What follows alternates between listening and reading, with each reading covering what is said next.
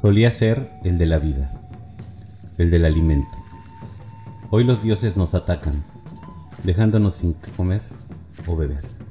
También pareciera que quieren que esto sea el Mictlán.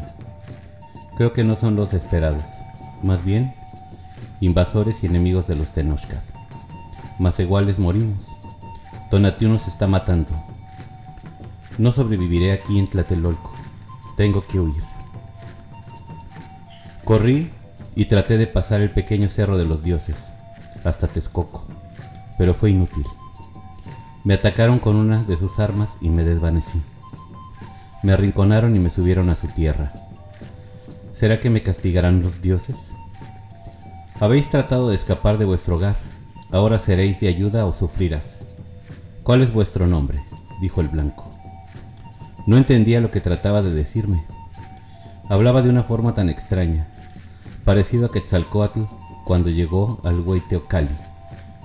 Al no contestar, me atacó con látigos y lanzas en el abdomen. Traté de escapar, pero había gente en la entrada y volvieron a castigarme.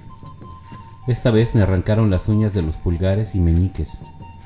Después de despojarme de las uñas, me lanzaron a un cuarto oscuro donde me quitaban pedazos de carne con unos metales, y al gritar me sonaban con ellos. Al terminar de sufrir, vi a un hombre al rincón del cuarto. Oquichtli, susurré. Silencio total. Me acerqué a él y estaba semidormido. Toqué su hombro y le volví a nombrar. Oquichtli. Volví a dirigirme a él con un tono más alto. ¿Quién motoca? Neno toca Ecatl, me dijo con una voz penosa. Tlacochquia. En ese momento me di cuenta del poder ejercido por los extraños. Tendría que entenderles y saber lo que buscan. Ver a ese pobre hombre me dio una sensación de angustia y sobre todo de miedo. Mi mente tenía demasiadas cosas que pensar y eso me provoca desvelo. El tiempo oscuro fue largo y deprimente. Aún desperté al subconsciente de serenidad. Una ola de venganza pegaba al ras de mi pensar, aunque seguía pensando en el sol de movimiento. Nuestra edad parecerá por nuestra avaricia. Aún sigo pensando en el próximo sol. Veo el metal enfilado e incrustado en la puerta del cuarto. Lo único que viene a mi mente es salir de esta existencia y acabarme antes de que me la acaben. No lo hice. Aún no. Tlaloc imperó al amanecer. De ahí Llegó un blanco con un fuego entre manos y quemó a Ecatl por estar dormido. Nos encadenó y llevó a ver a Cortés, su líder. En el camino lamenté el huir de casa. Soy un cobarde. Por ello no merezco el amor de uno. Vi entre cuartos a más blancos pegándose y pegándole a nuestros. Uno de ellos quemaba con gusto a un anciano. Otro estaba acribillando a una niña con un metal afilado y grande. Mientras veía todo, me acordé de un Icnocuicatl de Tlatelolco. Se ha perdido el pueblo mexica. El llanto se extiende. Las lágrimas gotean allí en Tlatelolco. Por agua se fueron ya los mexicanos. Semejan mujeres. La huida es general. ¿A dónde vamos, amigos? ¿Fue verdad? ¿Ya abandonan la Ciudad de México? El humo se está levantando. La niebla se está extendiendo. Con llanto se saludan el Huitznacahuacatl, Motelhuitzin, al Tlailocatl Tlacotzin, el Tlatecuili Oquitzin. Llorad, amigos míos. Tened entendido que con estos hechos hemos perdido la nación mexicana. El agua se ha sedado, se acedó la comida. Esto es lo que ha hecho el dador de vida en Tlatelolco.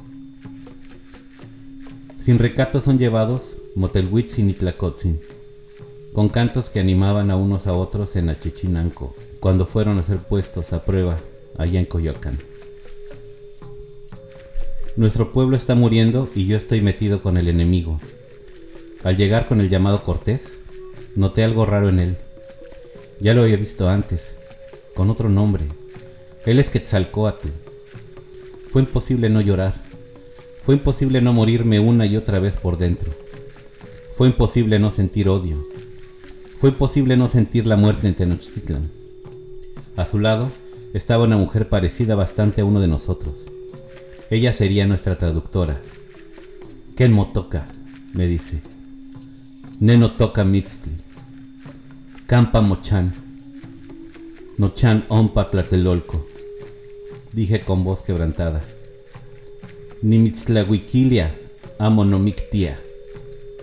amo nomictia. Amo Nicualtecatliamitla, dice con voz seca. A Ecatl y a mí nos llevaron a la celda de nuevo, para después tenernos con hambre. Entonces estaba temeroso y rabioso. Una fusión irremediablemente fuerte.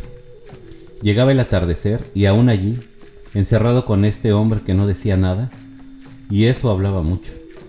Horas después escuchamos un estruendo y llantos tenebrosos. Escuchaba a un pueblo llorar y a mi impotencia hablar. Hubiera preferido quedarme y morirme honrado a estar de peón. Y entonces lo decidí. Cayó el sol y terminé de planearlo. Llegó un blanco a sacarnos información con su lengua, y al no contestar, atacó a Ecatl. Aproveché su castigo para cerrar el cuarto y agarré el metal afilado de la puerta. Lo apuñalé al hombro y antes de que pudiera gritar, agarramos un trapo y le tapamos su boca. Al tenerlo a nuestra disposición, procedimos a descargar nuestro dolor en él.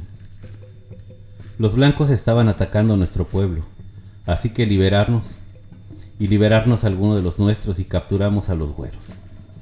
Se habían invertido los papeles, por lo menos en este cerrito.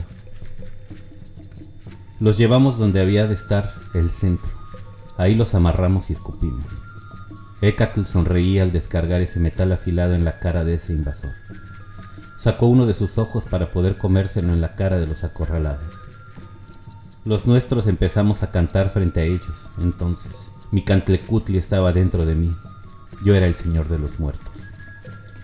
Entonces el señor de los muertos se apoderó de mí y pensé en ofrecerme esos cuerpos. Agarré un blanco y le quité el corazón con sus armas. Oía y disfrutaba su llanto. Me gustaba ese olor a sangre y a lágrimas de un maldito. Después de descorazonarlo frente a sus compañeros, me comí su órgano con gusto. Palpitaba en mi boca. Lo escuchaba pidiéndome clemencia, pero eso me hacía más grande y poderoso. Los nuestros me imitaron. Con el fuego de los blancos quemamos a unos cuantos y nos metíamos con él a retorcernos con ellos, nosotros riéndonos y muriéndonos de alegría. Ellos quemándose y pereciendo con el odio que sembraron.